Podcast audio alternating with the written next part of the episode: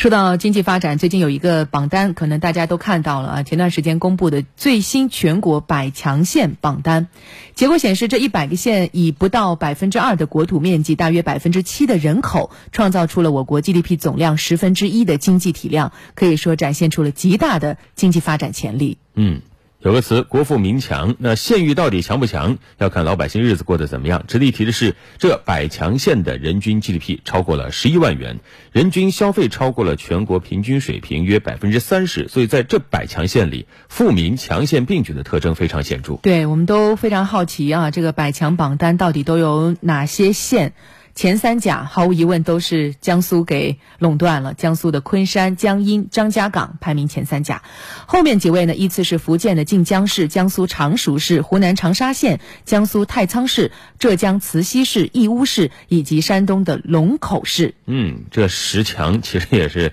赫赫有名的几个大县啊。那还有哪些地方上榜了？今年百强县怎么评出来的？百强县有什么特点？我们也来通过报道了解一下。根据赛迪顾问县域经济研究中心统计，从地域来看，今年的百强县榜单呈现东多西少态势。其中，东部地区稳中有降，以六十七个席位强势领先；中部地区逐步上升，共入围二十二个席位；西部地区稳中有进，占据八个席位；东北地区保持平稳，保持三个席位。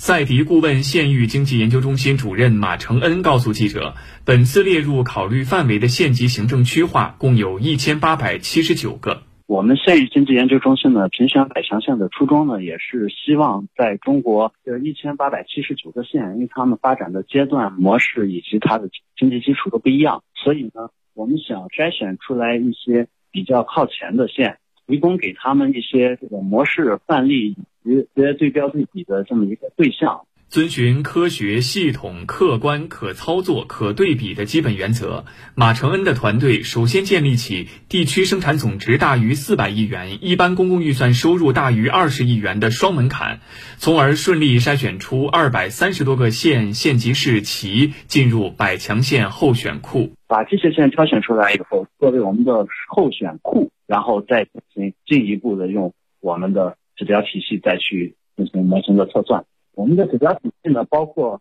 四个维度的评价，也就是经济实力、增长潜力、富裕程度和绿色水平。这四个方面下设又有八个二级指标，以及二十二个三级指标，以及五十多个支撑性的指标，用于这个专家打分。哎，通过这个我们叫县域经济高质量发展的评价指标体系，测算出来了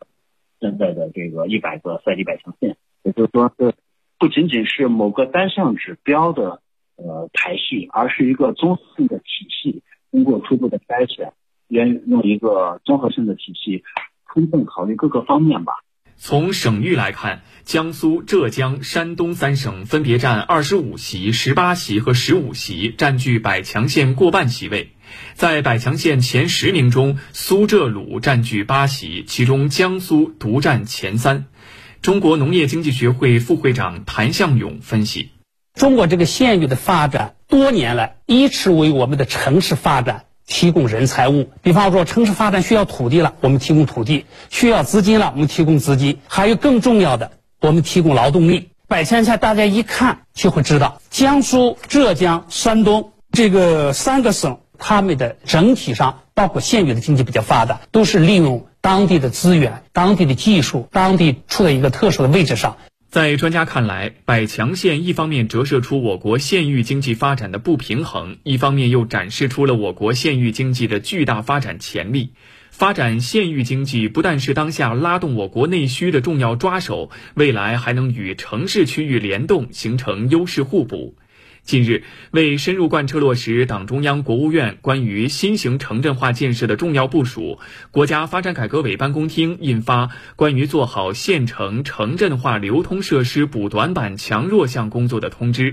在马承恩看来，国家陆续出台的相关政策非常符合现在中国县域经济发展的实际。那么，为什么这么说呢？就是说，呃，我们下半年要。要发展这个县城的消费体系，对不对？是扩大内需的，这是扩大内需的一个重点。那么实际上，我们看整个，我之前不是说，我们除了市辖区，我们中国的县域有一千八百七十九个县。然后，那么这一千八百七十九个县城区划，实际上是占了我们国土面积的十分之九，人口的六成，然后是生产总值的三分之一，就 GDP 的三分之一。实际上是从这个角度上来讲，县域经济的发展在我们国民经济的这个发展的过程中呢，是发挥着举足轻重的这个作用。这么多的土地面积，这么多的人口和创造这么大的体量的这个 GDP，也就是说，县域的消费是我们扩大内需的重中之重。确实啊，从这个榜单当中看出来，我们国家的县域经济东中西发展还非常的不平衡。但是，同样也从另外一个角度说明，我们发展县域空间的空间还有很大。